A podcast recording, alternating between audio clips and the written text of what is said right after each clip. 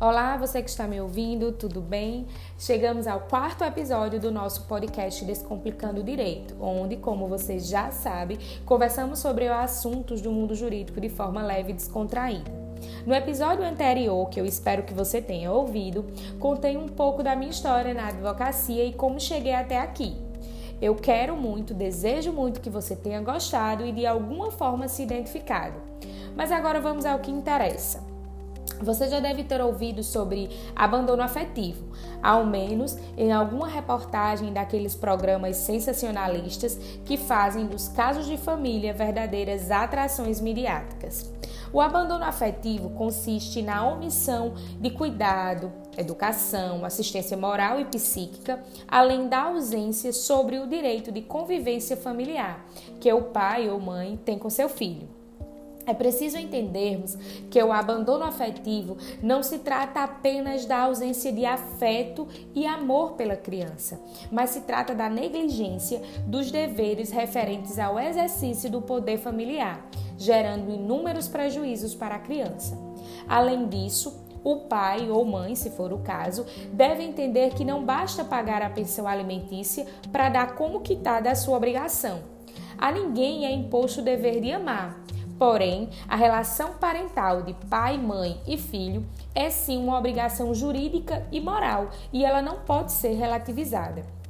Agora eu te pergunto, num caso bem específico, o filho que foi abandonado afetivamente pelo pai pode excluir o sobrenome paterno da sua certidão de nascimento? Sim, e eu vou te explicar. O princípio da imutabilidade do nome não é absoluto, de acordo com uma decisão do Tribunal de Justiça do Estado de São Paulo, que autorizou uma mulher a retirar o sobrenome do seu pai em razão do abandono afetivo.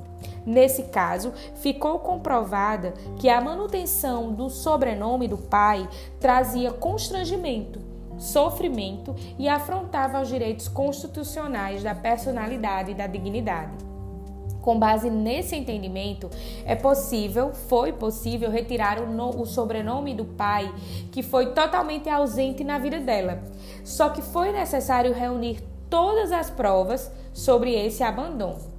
E devemos lembrar que cada caso, cada situação deve ser analisada individualmente, não sendo possível tomarmos por base apenas um caso semelhante ou casos semelhantes. É necessário analisar o caso concreto e a sua adequação à lei e à jurisprudência.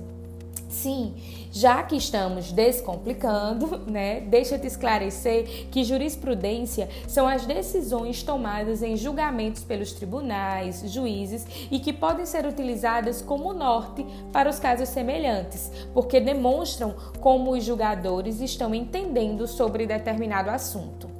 E aí, você gostou? Deu para entender?